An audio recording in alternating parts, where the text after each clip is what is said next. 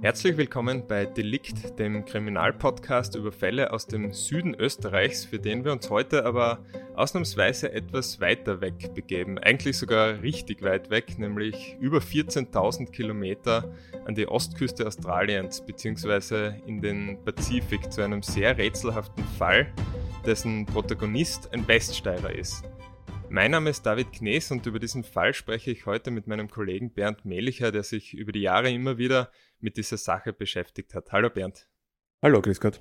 Es geht heute um einen gewissen Manfred Weißensteiner. Und sein Fall ist nicht nur aufgrund dessen, was damals passiert ist, erzählenswert, sondern auch des, wegen des darauffolgenden Prozesses, der bis heute als eine Besonderheit oder fast eine Einzigartigkeit in der australischen Justiz gilt und über den noch immer auf Unis gelehrt und in Fachkreisen diskutiert wird.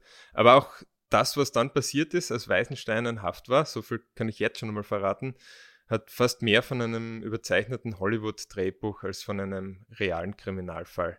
Wie wir uns vorher unterhalten haben, haben wir uns schon gefragt, wer denn seine Hauptrolle spielen könnte. Aber von Anfang an. Wir gehen jetzt zurück ans Ende der 80er Jahre, ins Jahr 1989. Ähm, was hat Manfred Weisenstein eigentlich in Australien gemacht? Naja, er hat, er hat, äh, er hat das Abenteuer gesucht in Wahrheit. Der, der Manfred Weisensteiner hat gelebt äh, in, äh, in Bad Gams, in einem kleinen Ort, äh, bei seinen Eltern und Großeltern, ist dort aufgewachsen und hat eines Tages wollte schlicht und einfach in die weite Welt hinaus. Äh, Abenteuer erleben, Abwechslung, und offenbar konnte es ihm gar nicht weit genug sein und so ist er eines Tages eben in Australien gelandet. Weil du vorhin gesagt hast, Hollywood, äh, ich wundere mich bis heute ehrlich gesagt, warum dieser, dieser Fall, der wirklich alle Zutaten eines, eines filmreifen Kriminalfalles hat, äh, ist mysteriös. Bis heute gibt es Fragen, die noch nicht geklärt sind, warum dieser Fall noch nicht verfilmt wurde, aber vielleicht kommt das noch und äh, also ich persönlich stelle mir in der Hauptrolle den Brad Pitt vor, äh, weil dieser Manfred Weißensteiner ein, ein, sehr fescher Jüngling war. Ich meine, der Brad Pitt ist mittlerweile ein bisschen älter. Aber wie gesagt, von, von der, vom, vom Gesicht her und so weiter könnte der Brad Pitt den Manfred Weißensteiner spielen. Und wie gesagt, ich glaube sogar, dass irgendwann einmal ein Film drüber kommt. Es, war ein, ein filmreifer Stoff auf alle Fälle. Ja, Brad Pitt ist auf alle Fälle einer der doch auch zu den Charakterdarstellern, ich weiß jetzt nicht, ob das ein Kompliment ist für einen Schauspieler wie ihn, aber ich hätte schon gesagt, ähm, was kann man denn sagen über den Charakter von Manfred Weisensteiner? Weißt du da irgendwas, kann man da schon was in die Richtung sagen? Ich meine, du hast gesagt, er war auf der Suche nach Abenteuer. Ja, schau, ich, ich war dann im, im, Zuge, im Zuge der Recherchen äh, öfter bei seiner Mutter und auch bei der Großmutter. Äh, er war offenbar ein, ein, ein, wohlbehütetes Kind und, und wie es dann natürlich so oft ist, wenn, wenn die Kinder älter werden und, und, und, und äh, sich zu Jugendlichen auswachsen, äh, wollen sie ihre eigene Welt entdecken und, und ich glaube, dass auch beim Zuge eines Abnabelung, Abnabelungsprozesses dem Manfred Weisenstein ist einfach dieser kleine Ort zu klein geworden und, und er wollte schlicht und einfach raus in die, in die weite Welt, wie viele andere auch.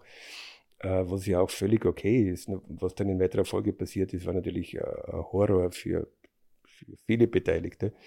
Äh, aber die, die Motivation war einfach, er wollte weg, er wollte weg von den Eltern, von seiner Familie und eben das große Abenteuer suchen in der großen, weiten Welt, was er dann ja auch getan hat, natürlich mit tragischen und tödlichen Begleitumständen, von denen wir noch hören werden.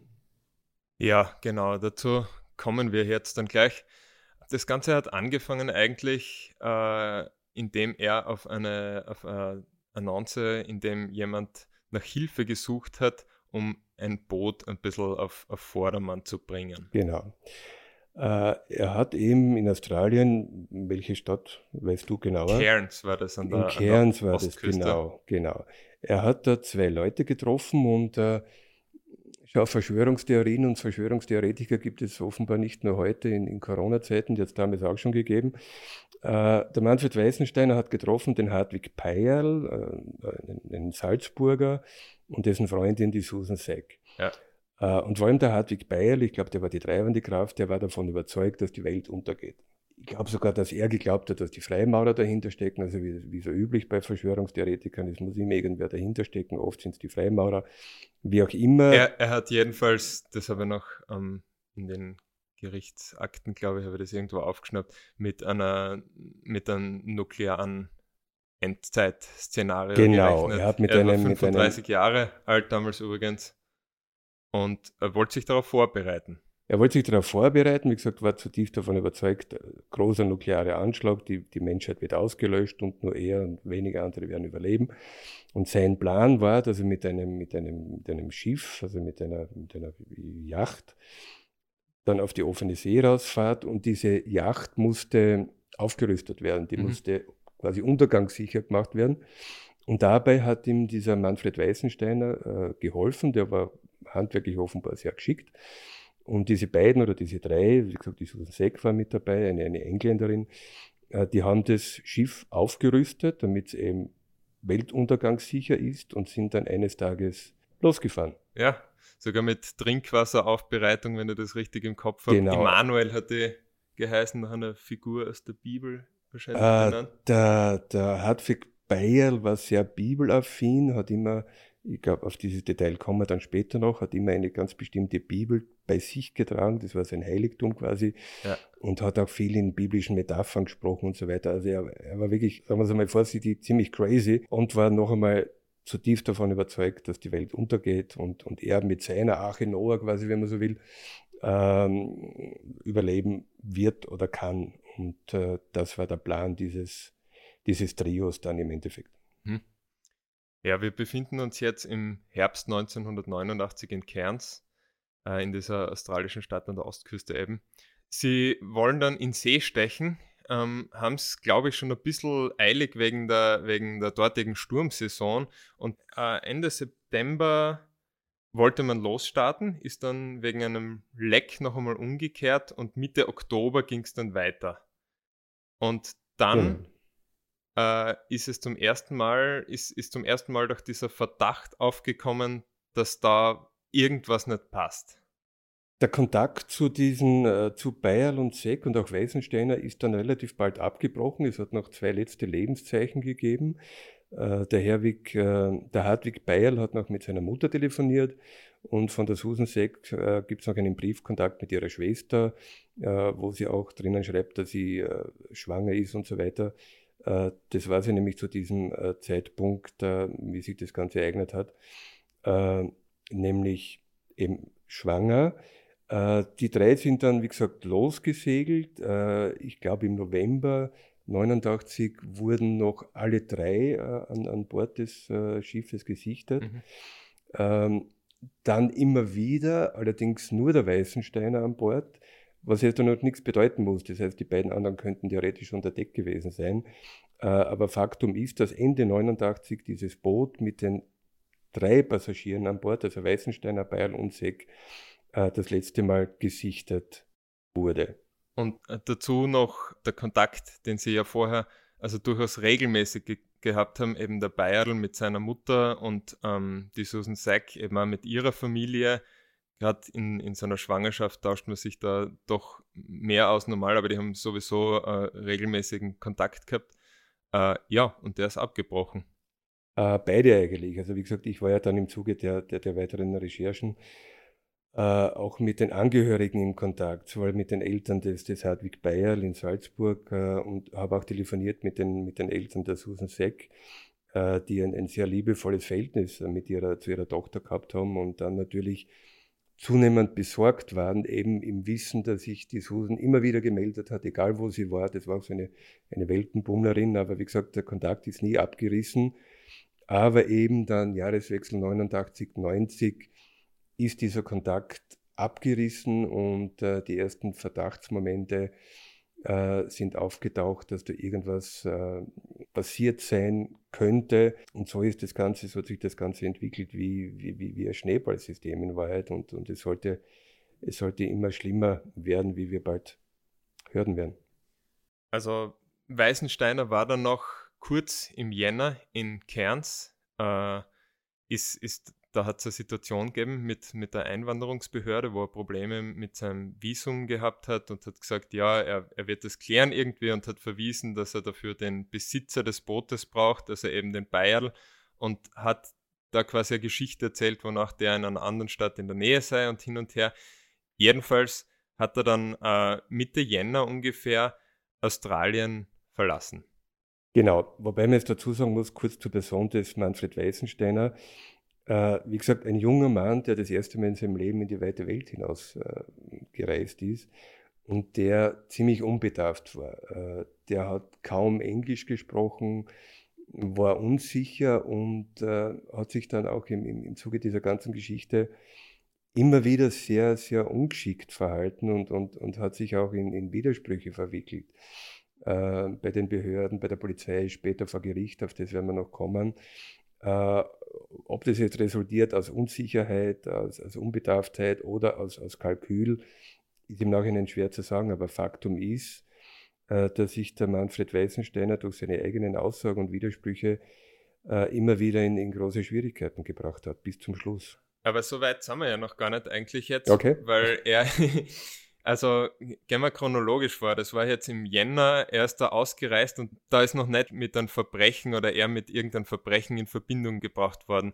Äh, aber es war dann schon im Laufe der Zeit, dadurch, dass diese Emanuel, diese, diese ähm, Yacht lang verschwunden war, dadurch, dass ähm, Bayer und Zack beide ab rückgängig waren und von ihren Familien sehr vermisst wurden, waren die wahrscheinlich auch dahinter, dass da herausgefunden wird, was mit denen passiert ist. Und infolgedessen ist dann die Interpol auf, auf diesen Fall, also hat sich dieses Falles angenommen. Ja. Und so ist er dann eigentlich den Behörden nach einer längeren Odyssee ist der falsche Ausdruck, er ist da einfach durch die, durch die Gegend im Südpazifik von Insel zu Insel gehaupt, wie man so sagt, hat, glaube ich, auch Jobs angenommen und hin und her ist dann aber doch äh, in Gewahrsam genommen worden. Genau, also Weißenstein ist offensichtlich, äh, ob jetzt da mit den beiden an Bord oder, oder noch nicht, wie gesagt, das, oder nicht mehr, das, das weiß man nicht mehr. Äh, aber er ist da mehrere, mehrere Monate lang äh, zwischen diesem Inselatoll hin und her äh, gefahren, gesegelt, äh, wie auch immer. Und äh, die Angehörigen, sowohl von Bayern als auch von SEC, haben in der Zwischenzeit äh, Interpol äh, alarmiert, weil sie eben äh, von, von den beiden nichts mehr gehört haben. Das heißt, es hat zu diesem Zeitpunkt schon äh, eine, eine Suchaktion oder eine Fahndungsaktion, wie man das nennen will, äh, nach diesem Schiff und nach den, nach den Personen gegeben. Und äh, eines Tages, wie du richtig gesagt hast, ist eben Manfred Weißensteiner diesem Schiff, mit dieser Yacht äh, auf den, auf den Marshallinseln gelandet. Das Schiff hat er, glaube ich, sogar umlackiert oder einen anderen Namen gegeben. Also die hat ja ursprünglich, wie gesagt, Immanuel Kassen und da dann, also das hat er leicht modifiziert, wahrscheinlich in der Hoffnung, dass er so irgendwie der Fahndung entgehen kann. Ist ihm nicht gelungen. Also wie du gesagt hast, er ist auf den Marshallinseln dann in Gewahrsam genommen worden. Es war so, dass er in verschiedenen Situationen zu verschiedenen Leuten immer unterschiedliche Versionen über, über den Verbleib äh, der beiden Vermissten gemacht hat. Nämlich hat er einmal gesagt, dass er sie irgendwo auf einer Insel abgesetzt hätte äh, und die dort eh ein ganz normales Leben führen würden oder was auch immer erledigen. Einmal hat er behauptet, sie wären irgendwie in einem Drogenhandel, im, im Drogenmilieu unterwegs und wären deshalb ja nicht an Bord. Und äh, du hast im Gespräch vorher auch dann was mit dem Kampf erwähnt. Ja, jetzt haben wir wieder bei dem Punkt, den ich vorher gemeint habe, äh, dass er immer wieder in Widersprüche ver äh, verwickelt hat, was ihm auch letztendlich zum Verhängnis worden ist, aber davon werden wir noch später hören. Wie gesagt, eine Version ist, er, er hat die beiden irgendwo rauslassen auf einer Insel und hätte sie dann wieder später abholen sollen. Und irgendwann ist er zum Punkt gekommen, Faktum ist, dass die beiden weg waren, die, war, die waren verschwunden. Und irgendwann hat er die Version erzählt, es habe einen Kampf gegeben und die beiden seien über Bord gegangen. Ich glaube, dass er irgendwann sogar gemeint oder behauptet hat, der Hartwig Bayerl habe die Susan Seck im, im Zuge eines Streites über Bord geworfen und dann sei auch der, er selbst, der Hartwig Bayerl, über Bord gegangen und eben untergangen und, und, und verschwunden. Wie gesagt, Faktum ist, die beiden waren weg. Leichen hat man nie gefunden, bis, bis heute übrigens nicht. Äh, und äh, Weißensteiner selbst hat sich von, von einer abenteuerlichen Version in die, in die andere hinübergerettet oder besser gesagt das Gegenteil davon, äh, nämlich immer tiefer in Widersprüche verwickelt. Und eins möchte ich noch dazu sagen, man darf nicht vergessen, diese, diese Gewässer, wo die dort unterwegs sind, das war zwischen Australien, Papua-Neuguinea, das war ein irrsinnig gefährliches Gebiet. Dort waren auch mhm. zum Beispiel Piraten unterwegs und so weiter. Das heißt, eine Version, die kommt noch dazu, war meiner Erinnerung nach, dass er irgendwann eine Entführungsaktion einmal behauptet oder erfunden oder wie auch immer hat. Aber Faktum ist, dass dieses, dieses Gebiet, wo sie unterwegs waren, äh, kein, kein äh, weiß ich nicht, Mittelmeer äh, lustiges Ausflugsziel ist, sondern wirklich eine gefährliche, riesige Gegend, wo vieles passieren kann. Und äh, das, was passiert ist, ist klar, weil die beiden sind bis heute verschwunden. Was genau passiert ist, wie gesagt, darüber hat eben dieser Manfred Weisensteiner sehr viele unterschiedliche Versionen erzählt. Wir befinden uns jetzt eben ein halbes Jahr circa nachdem, nachdem äh, sie dort den Kerns abgelegt haben, zu dritt. Also das sind die unumstrittenen Fakten. Sie haben zu dritt in diesem Boot Australien verlassen und er war ein halbes Jahr später allein mit diesem Boot unterwegs, ohne eine äh, schlüssige oder glaubwürdige Erklärung dafür. Genau. Das ist, das ist Fakt. Die drei, die drei sind, wie gesagt, gemeinsam weggesegelt, wurden noch einmal kurz, kurz danach gesehen zu dritt und dann, und dann nie wieder. Und in dieser Zwischenzeit, in diesen Monaten, muss was Schreckliches passiert sein. Äh, es ist sehr unwahrscheinlich, obwohl, wie gesagt, dieses Gebiet sehr riesig ist und sehr weitläufig ist, dass die beiden tatsächlich irgendwo untergetaucht sind und bis heute von niemandem gesehen wurden. Das heißt, ich glaube, man kann und muss davon ausgehen, dass diese beiden, also Hartwig Bayerl und Susan Seck, tot sind, wie auch immer ums Leben gekommen und dass eben Manfred Weisensteiner auf dieser Yacht, die er noch dazu, wie du gesagt hast, umbenannt hat, umgefärbelt hat, aus welchen Gründen er immer gefunden wurde, später auch festgenommen und vernommen wurde, auf das kommen wir noch, das sind die wenigen Tatsachen, aber die, die wiegen natürlich schwer. Wie gesagt, zu dritt weggesegelt äh, und einer wurde später gefunden und die beiden anderen waren verschwunden. Genau, das war jetzt, das sind eben die Fakten, die die ähm, Behörden zu Recht sehr stutzig gemacht haben. Und die haben genauer nachgefragt. Du hast vorher erwähnt, er ist auf den Marshallinseln in Gewahrsam genommen worden. Ähm, Dort hat ihn dann die australische Polizei einen Besuch abgestattet und nachdem ein schwimmender Fluchtversuch gescheitert ist, dann äh, nach Australien zurückgebracht. Und dort kommt es dann zu einem Prozess, über den wir jetzt auch noch äh, reden werden, weil er, wie eingangs schon erwähnt, weil es ein sehr ja, die Art und Weise, wie es zu seinem Schuldspruch kommt, sehr aufsehenerregend ist. So ist es. Äh, ist ein Fluchtversuch, der, der passt wieder zu dem Filmreifen. Ja. Das muss man, auch, muss man sich als, als filmreife Szene vorstellen. Äh, warum er das gemacht hat, das kann man wieder nur orakeln, klarerweise aus Verzweiflung, weil es ein Schuldeinbekenntnis. Äh, aber allein der Versuch, von den Marshallinseln schwimmend flüchten zu wollen, äh, daran merkt man, wie, wie wie gesagt, wie filmreif und in weit wie, wie irrsinnig äh, dieser ganze Fall war. Übrigens ein, einer der Fälle, der, den man nie wieder aus dem Gedächtnis bekommt. Ich kann mich wirklich noch heute äh, ziemlich detailgetreu äh, daran erinnern, weil es eben ein Fall ist. Ich glaube, wir haben einmal getitelt eine, eine tropische Agatha, Agatha Christie Story. Mhm, und ja. und das, das war es das war's eben. Und eben diese, diese Verbindung äh, von der Steiermark raus in die weite Welt und dann ein, ein furchtbares Verbrechen offensichtlich. Dieses exotische, exotische Gebiet, Australien, Neuguinea. Du weißt genau, diese, dieser, dieser Nervenkitzel auch, äh, was auch die Menschen an Kriminalfilmen und Büchern so lieben. Dieses Who Done It, wer war es, äh, das bis heute, wie gesagt, un ungelöst ist. Es, es, gibt keine, es gibt keine Leichen, es gibt kein, kein Geständnis, es gibt keine Beweise, es gibt vage Indizien. Ja, auf, auf, das kommen wir noch. Ungelöst. Also da würden manche wahrscheinlich jetzt ähm, in einem Hollywood-Film zumindest Einspruch sagen. Er ist nämlich schuldig gesprochen worden und er hat seine Strafe verbüßt. Er ist nämlich in, in Queensland, da hat dieser Prozess ursprünglich ähm, stattgefunden und ich bin ein bisschen im Bilde über diesen Fall, weil ich, weil ich mir diese Prozessakte äh, ein bisschen angeschaut habe. Mhm. Aber ähm, Bevor wir jetzt über diesen ähm, Prozess, der eben ohne Leichen und vor allem ohne Aussage äh, Weißensteins stattgefunden hat, was noch interessant werden wird, wir kommen dazu später. Mitte der 90er, das war ein paar Jahre nachdem er bereits zu diesen zweimal lebenslänglich verurteilt worden ist, plus ein paar Monate, das war eben für zwei Morde und den Diebstahl der Yacht, äh, ist ein Foto aufgetaucht. Genau, werde ich auch nie vergessen, diese, diese, diese Geschichte. Äh, wir müssen jetzt eine weitere Figur ins Spiel bringen, äh, den Herbert Brabetz. Der Herbert Brabetz, auch ein, ein Österreicher, war befreundet mit dem Manfred Weißensteiner, die waren wirklich, also Best Friends. Ähm, äh, der Manfred Weißensteiner ist eben dann weg nach Australien, der, der Brabetz ist da geblieben. Dann hat sich eben diese ganze Geschichte abgespielt und äh, der Herbert Brabetz war jemand, der immer von der Unschuld seines Freundes überzeugt war, zutiefst davon überzeugt war und auch für dessen Freilassung oder die Wiederaufnahme des Prozesses gekämpft hat. Und ich war regelmäßig im Kontakt mit dem, mit dem Herbert Brawitz. Äh, und eines Tages ruft er mich an und sagt, du, äh, es, es, gibt Fotos, äh, da sieht man genau, Hartwig Bayer lebt noch und er ist in, Salz, er geht quasi in Salzburg spazieren.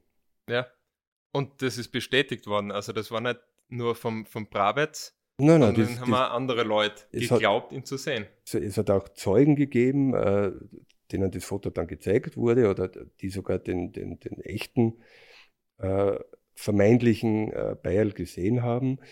Äh, ich kann mich noch gut erinnern, äh, wir haben dann, wir, wir haben die Geschichte groß in der Zeitung gebracht, äh, auch mit dem, mit dem Foto des vermeintlichen Bayerl und haben dann von uns aus so eine Art Gesichtsvermessung durchgeführt. Ich meine, man darf nicht vergessen, das ist doch schon einige Jahre her.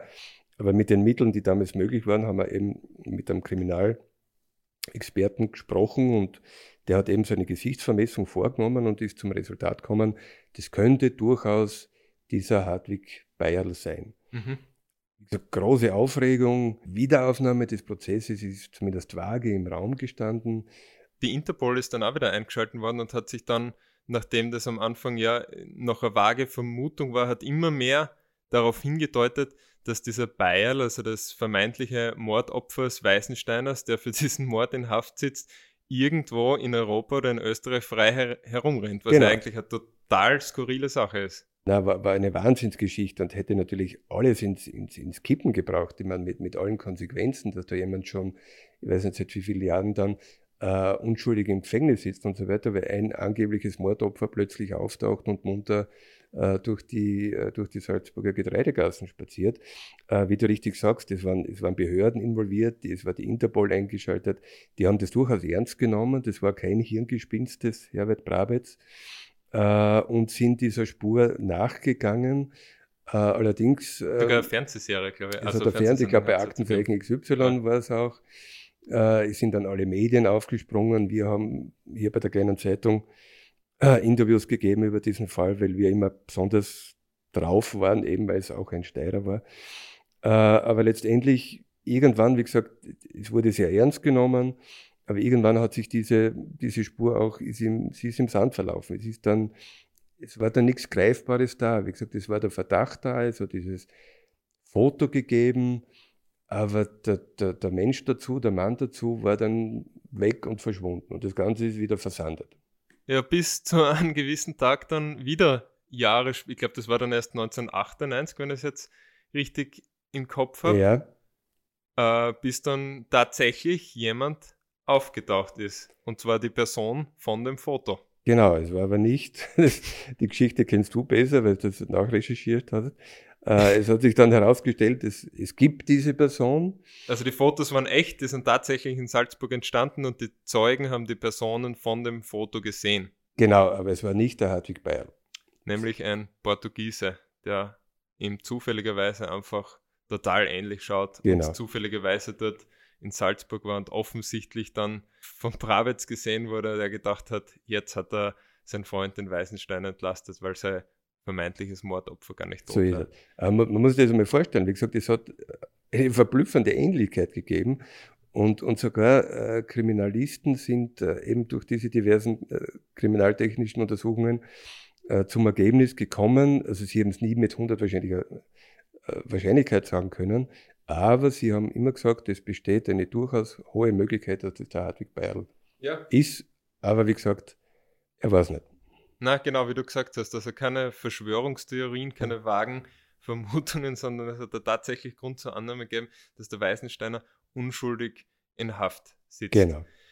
Ähm, wir, haben vorher, wir haben vorher anklingen lassen, dass wir noch ein bisschen über diesen Prozess reden werden. Mhm.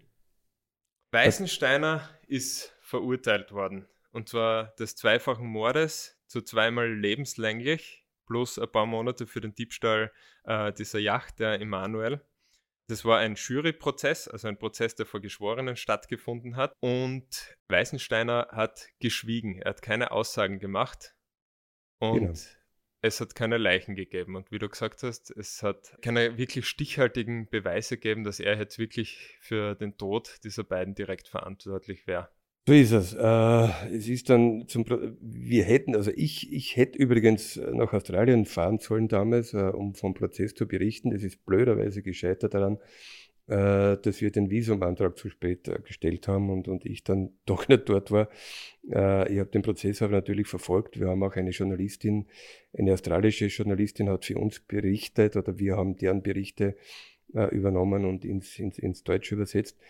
Es war ein, ein langwieriger, ein mühsamer Prozess und wie du richtig gesagt hast, keine Leichen, keine Beweise, kein Geständnis und der Manfred Weißensteiner hat von seinem Recht Gebrauch gemacht, nichts zu sagen. Mhm.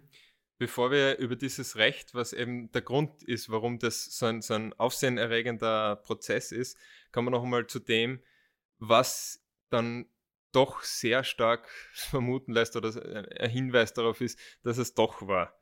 Nämlich, äh, und das ist jetzt auch lose übersetzt aus dieser Prozessakte, die lässt das jetzt einfach mal vor, es gab zahlreiche Hinweise, die darauf deuteten, dass Bayerl und Sack nicht nur vermisst, sondern tot waren. So brach der zuvor regelmäßige Kontakt zu ihren jeweiligen Familien plötzlich ab und es gab auch keine Bewegungen an den Konten. Es gab keine medizinischen Aufzeichnungen über Sack, die ja schwanger war und wo das eigentlich üblich gewesen wäre, dass sie sich hätte untersuchen lassen als Anmerkung.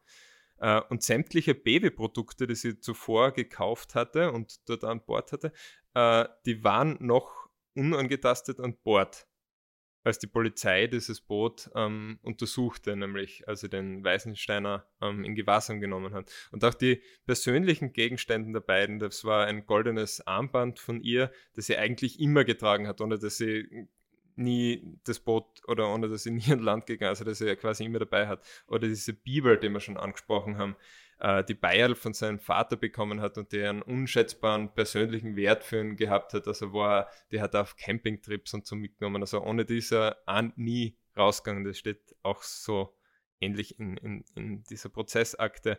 Äh, und das Auffinden all dieser Gegenstände ist eigentlich ein Konflikt mit der Annahme, dass Bayerl und Susan Sack dieses Boot freiwillig verlassen hätte.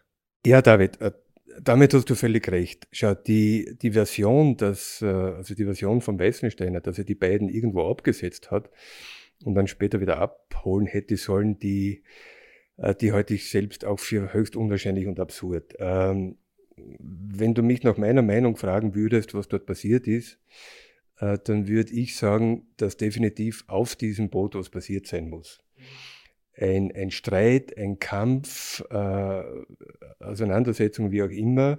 Also ich bin fest davon überzeugt, dass diese beiden, also Bayerl und Seck, vermutlich im Zuge einer Auseinandersetzung vom Bord gegangen sind. Also nicht freiwillig vom Bord gegangen sind, sondern vom Bord gestürzt sind, beziehungsweise gestürzt wurden. Das wird man nie wieder feststellen können. Und das hat man auch, ich greife nur vor, beim Prozess nicht feststellen haben können weil eben der, der Manfred Weißensteiner keine Aussage gemacht hat. Äh, aber Fakt, und äh, dass diese Gegenstände, die Bibel von Bayer, die Wind, äh, also eine schwangere Frau wird, wo immer sie hingeht, äh, ihre Windel mitnehmen für das Baby später. Das heißt noch einmal, ähm, es ist dort was passiert, nur was genau passiert ist, äh, haben sie im Wald auch bei Gericht nicht feststellen können. Mhm. Ja, und wir haben es jetzt schon mehrfach anklingen lassen. Er hat nichts gesagt. Er ist vor Gericht dann einfach, also er hat von seinem Recht, sich nicht selbst zu belasten, von seinem Recht äh, zu schweigen Gebrauch gemacht. Genau. äh, wie du richtig sagst, wieder, das ist das Recht eines Angeklagten, aber natürlich ein zweischneidiges Schwert. Ähm, und das hat man auch in diesem Prozess dann genau äh, ganz konkret gemerkt, weil ich glaube, dass ihm das letztendlich zum Verhängnis wurde, dass er nichts gesagt hat, was eigentlich nicht sein dürfte. Aber auf diese rechtliche, juristische Diskussion, äh, glaube ich, wirst du noch näher eingehen. Mhm. Äh, was ich mit zweischneidigem Schwert meine, ist, äh, es ist das Recht des Angeklagten, aber natürlich kommt das Schweigen eines Angeklagten bei den Geschworenen, also bei den Laienrichtern, nie gut an. Mhm. Also ich glaube, dass es da besser ist, unter Anführungszeichen, dass ich auf Teufel komm raus lüge und den Geschworenen meinetwegen eine, eine, eine plausible Version äh, auftisch oder was auch immer. Auch, auch das ist das Recht des Angeklagten. Aber Schweigen birgt immer ein Schuldeingeständnis in sich. Und das dürfte auch in diesem hm. konkreten Fall zum Tragen gekommen sein. Ja, birgt in sich, würde vielleicht so nicht hundertprozentig unterschreiben, aber kann so interpretiert werden und wird so interpretiert werden. Kann so, äh, das, das meinte ich damit. Wie gesagt, du darfst nicht vergessen, dass du das Laienrichter, das heißt ganz normale Menschen wie du und ich, ja. äh, urteilen und über die, Schuldsprache, äh, über die Schuldfrage entscheiden. Man braucht sie nur aus dem ganz normalen Lebensbereich äh, rausnehmen. Wenn jemand schweigt und nichts sagt, das heißt, es wird jemand, gegen jemand werden ganz massive Vorwürfe haben und der sagt nichts. Er wirkt verdächtig. Es wirkt verdächtig. Ja. Es, es, wirkt verdächtiger als jede Ausrede. Wie gesagt, das, das klingt absurd jetzt, äh, aber du weißt schon, was ich meine. Wie gesagt, nichts zu sagen, und das meine ich damit, birgt ein ein Schuldeingeständnis oder die Gefahr, dass es als solches gewertet ja. wird, vielleicht ist es so konkreter, in sich, weil Schweigen immer, Schweigen ist nicht Gold vor Gericht, äh, Schweigen vor Gericht ist suspekt. Also mit dieser Frage habe ich mir ein bisschen näher auseinandergesetzt und dazu habe ich äh, eine Catherine Biber, sie ist Rechtswissenschaftlerin in Sydney, kontaktiert und die hat schon mehrere Artikel und Interviews also zu diesem Thema gegeben. Und äh, ja, ich gehe jetzt einfach einmal ein bisschen genauer auf, auf diesen Schuldspruch ein.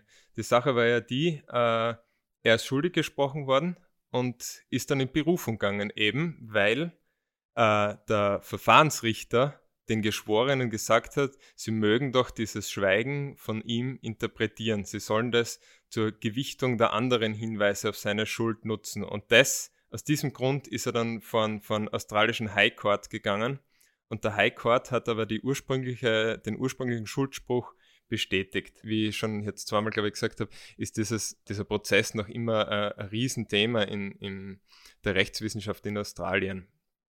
Und zwar, es geht um das, wie wir schon gesagt haben, das sehr sensible Recht zu schweigen. Das gibt es auch in Österreich, nämlich die Aussageverweigerung.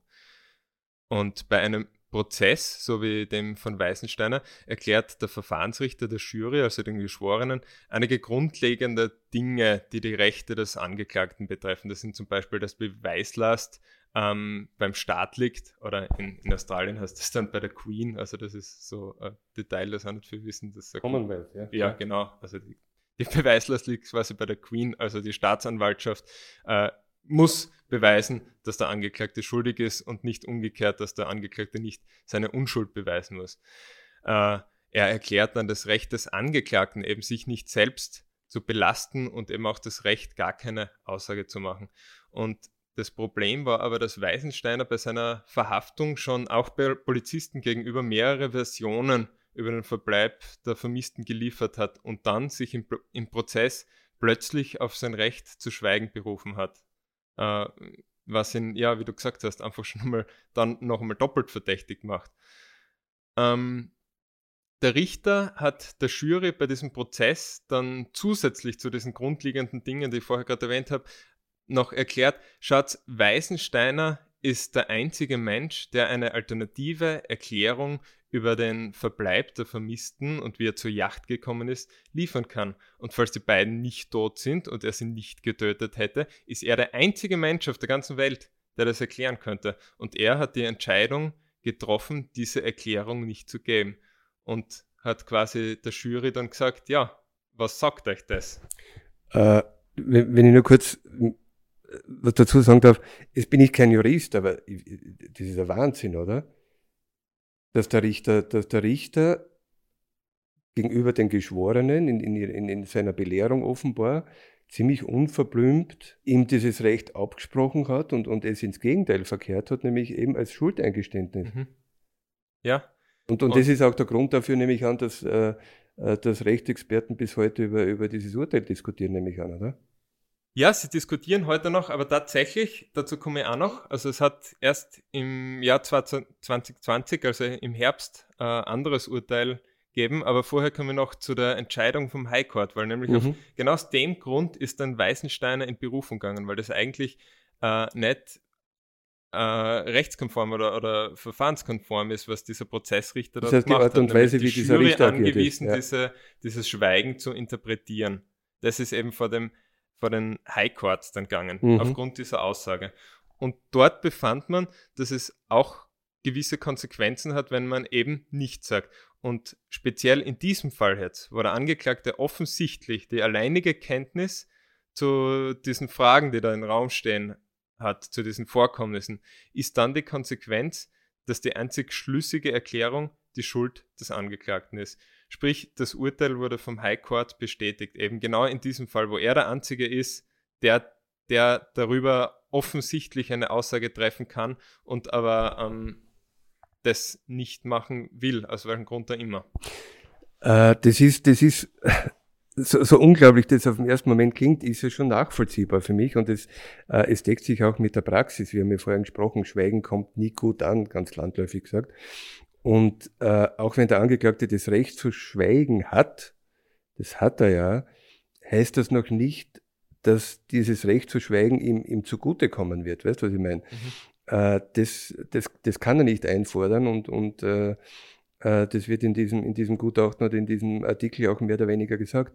Nur was mich äh, dennoch verblüfft und man muss immer die, äh, den Fall in seiner Gesamtheit anschauen und wenn wir jetzt kurz zusammenfassen, diesen Fall, äh, es gibt ja nicht nur das Schweigen, sondern es gibt, es gibt keine Leichen.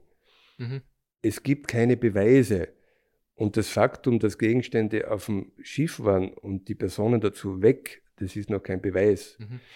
Äh, und in der Gesamtheit, in der Kombination dieser Dinge, äh, und du hast vorher schon gesagt, äh, es ist nicht an Weißensteiner oder es ist nie äh, am Angeklagten äh, äh, seine Unschuld zu beweisen, sondern am Gericht die Schuld zu beweisen, dann frage ich mich als Laie, wie gesagt, noch einmal, ich bin kein Jurist, äh, ich war zwei Jahre lang Gerichtsfallberichterstatter, aber ich bin kein Jurist, aber trotzdem als, als der gesunde, gesunde Rechtsempfinden äh, sagt einen, auf, aufgrund welcher Punkte hat man diesen Weißensteiner dann schuldig gesprochen.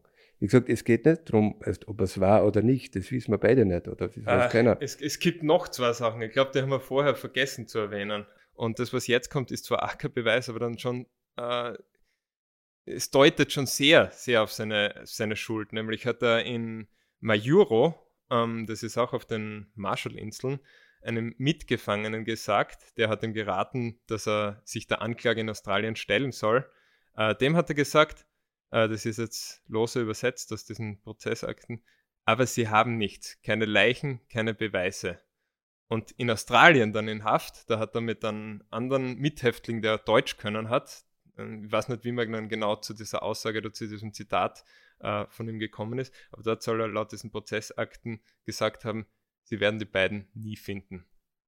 Und das sind schon äh, es, es, es, Wenn er dafür keine Erklärung hat, also so natürlich aus dem Rechtsverständnis und seinem Recht auf das Schweigen kann man darüber streiten, aber äh, Na, wir können, Bauchgefühl, was sagst naja, du? naja, wir können das, das Rollenspiel erst da fortsetzen. Du bist, du bist quasi der Richter und ich bin der, ich bin der, äh, der Anwalt. Äh, wenn wir uns diese Aussagen ganz genau an, anschauen, was, was bleibt übrig?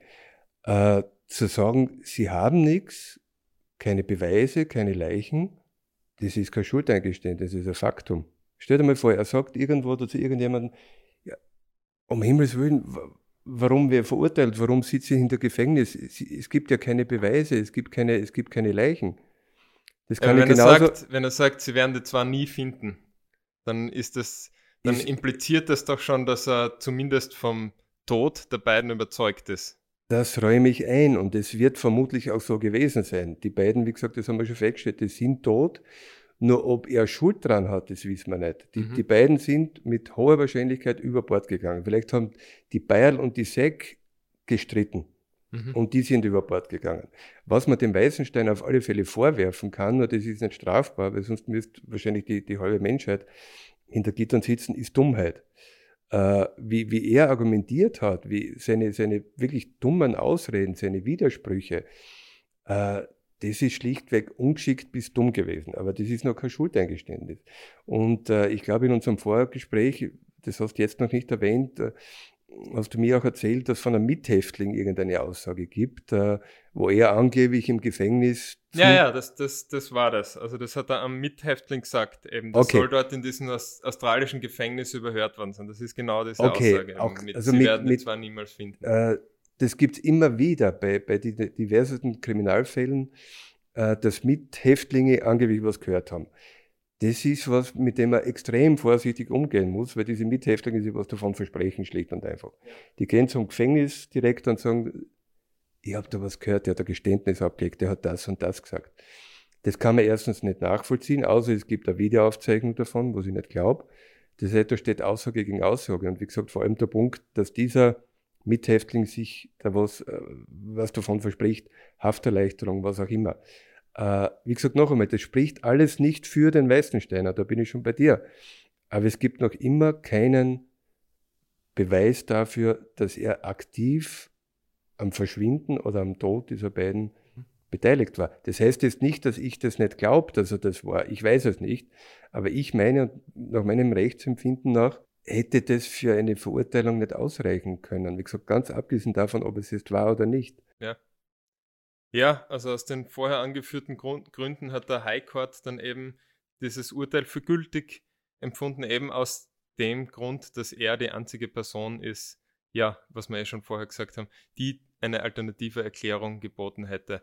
Äh, es gibt einen anderen Fall, das habe ich vorher schon anklingen lassen, über den The Queen versus JBF heißt der Angeklagte, also wird dort abgekürzt, weil anonymisiert. Dem ist von seiner Halbschwester, die 20 Jahre jünger war, sexueller Missbrauch in mehreren Fällen vorgeworfen worden. Und da ist es auch zu einem, zu einem Prozess von der Jury gekommen und er hat auch äh, sich auf sein Recht zu schweigen berufen. Also er hat zu, dieser ganzen, zu diesen ganzen Vorwürfen nichts gesagt. Und da war das dann eigentlich ganz gleich. Also da ist dann äh, der Prozessrichter zu den Geschworenen hat gegangen, halt, ist, ist das nicht verdächtig? Und da war es dann tatsächlich so, dass das ähm, vorm High Court revidiert worden Nein, ist hochinteressant. Wie gesagt, äh, eben dies, dieser Punkt, eben dieses Recht auf Schweigen und dass es einem doch zum Nachteil gereichen kann. In einem Fall, wie du sagst, ist das Urteil bestätigt worden, im, im, im anderen Fall äh, aufgehoben, wobei man natürlich völlig andere Straftaten, in, in, in einem Fall eben sexueller Missbrauch. Ähm, da kenne ich die Hintergründe klarerweise nicht, aber offensichtlich wird das auch vom, vom Höchstgericht dann ähm, divers bewertet, ja, oder? Na, also der Weißensteiner, das ist vom Gericht damals diese ganzen Umstände äh, und das Ganze drumherum eben so, also es ist nach wie vor bis heute äh, fast eine absolute Ausnahme. Also es ist wirklich ein, Mhm. ganz äh, besonderer Fall. Und wie gesagt, es ist überhaupt nicht gang und gäbe, dass man das Schweigen so interpretiert. Aber ganz speziell in dieser Situation ist das damals so gemacht worden. Mhm. Äh, Äh, Entschuldigung, das unterbrich. Äh, ich ich möchte noch mal kurz auf diese äh, auf dieses äh, Geschworenengericht eingehen. Äh, da gibt es ja seit, seit Jahren oder seit Jahrzehnten Debatten, ob das, das ein, ein, ein geeignetes Mittel ist, Kapitalverbrechen äh, abzuhandeln, eben mit Laienrichtern. Äh, ich meine, dass es eine eine gute Form ist, äh, ist aber meine persönliche Meinung. Aber was man nie vergessen darf, ist, dass diese, diese geschworenen Laienrichter Menschen wie du und ich sind, mhm. die natürlich auch massiv beeinflussbar sind und Mhm. die, äh, die oft emotional urteilen und beurteilen. Und die natürlich in diesem konkreten Fall all diese Vorgeschichten, äh, all diese Widersprüche und diese, diese äh, abenteuerliche Versionen, äh, in die sich der Weisensteiner äh, verstrickt hat, das können die ja nicht ausblenden.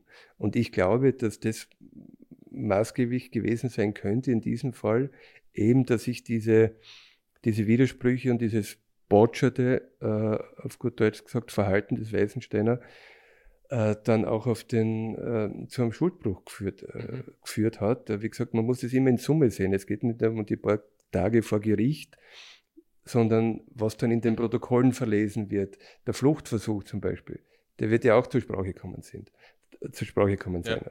Und alles zusammengerechnet, also wirklich von Anfang bis zum Schluss, äh, das sind alles Dinge, die, äh, die die Geschworenen auch beeinflussen und die sie dann berücksichtigen äh, und bewerten. Und wie gesagt, die Summe all dessen, was da passiert ist, oder besser gesagt, wie sich der Weißensteiner verhalten hat, äh, war natürlich alles andere als gut für ihn und, und hat dann eben in diesem Urteil geändert, äh, das wir kennen, eben zwei, zweimal lebenslang plus fünf Monate für den Diebstahl. Abschließend, wir haben vorher erwähnt, ähm, dass es oft ein Nachteil ist, zu schweigen vor Gericht, aus Gründen, die du gesagt hast, weil sich eben Leute darüber Gedanken machen. Warum sagt er sie jetzt nichts? Ähm, das hat Adi Catherine Bieber erklärt. Ähm, es gibt nämlich Untersuchungen, wonach das durchaus ein Vorteil ist, ähm, nichts zu sagen.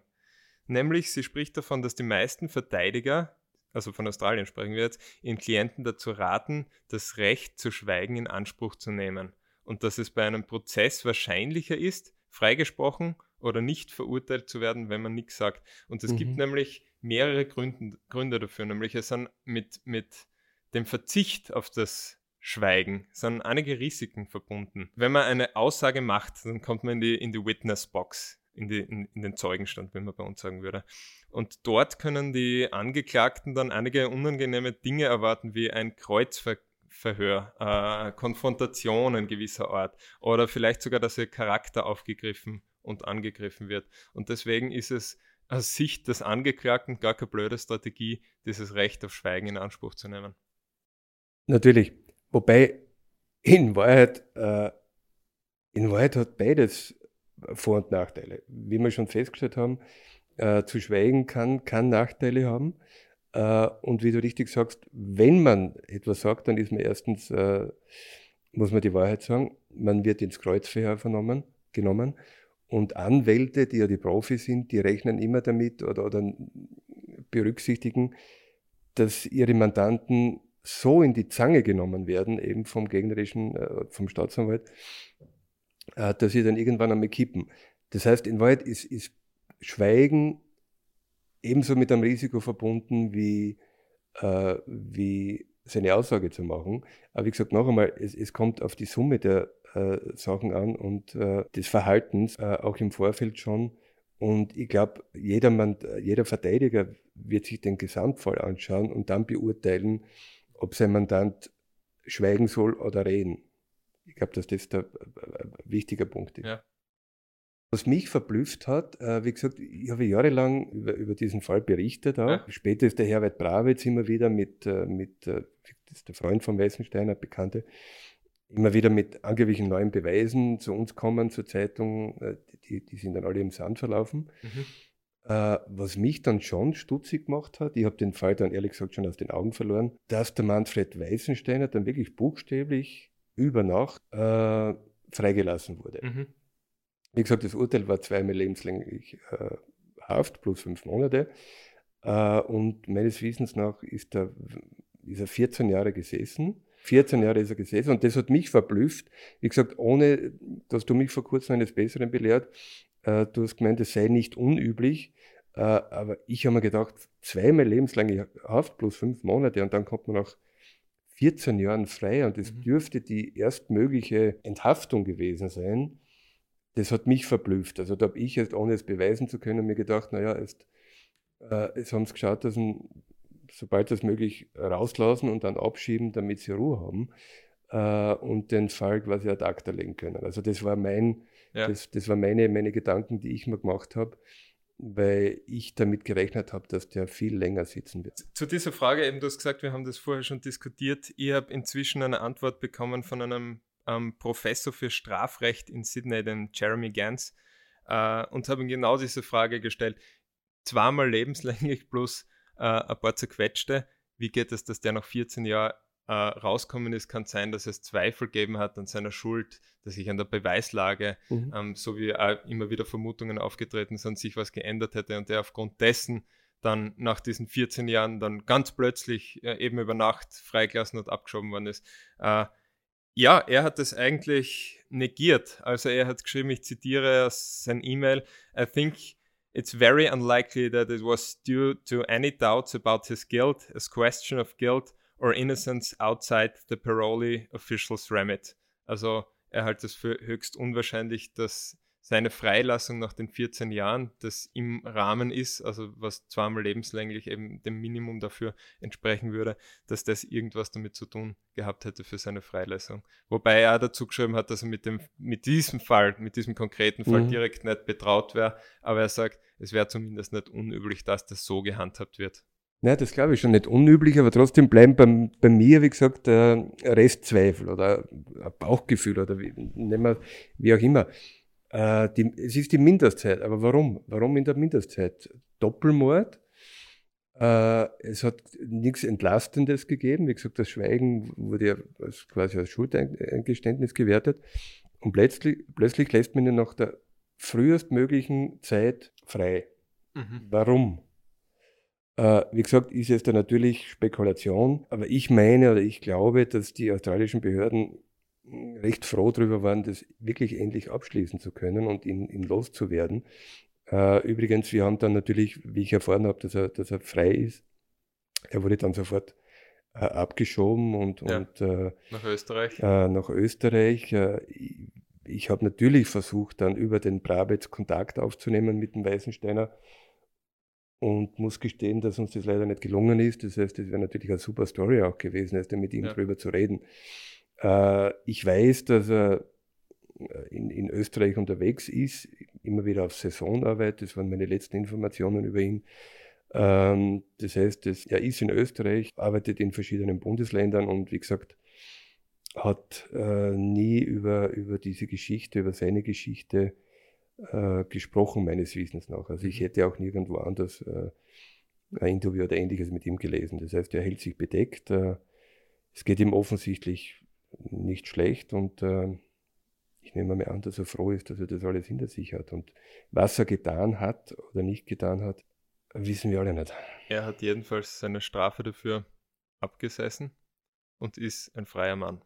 Ja, und damit, glaube ich, können wir den heutigen Podcast beenden. Danke, Bernd Mehlicher, für das interessante Gespräch über diesen sehr spektakulären Fall.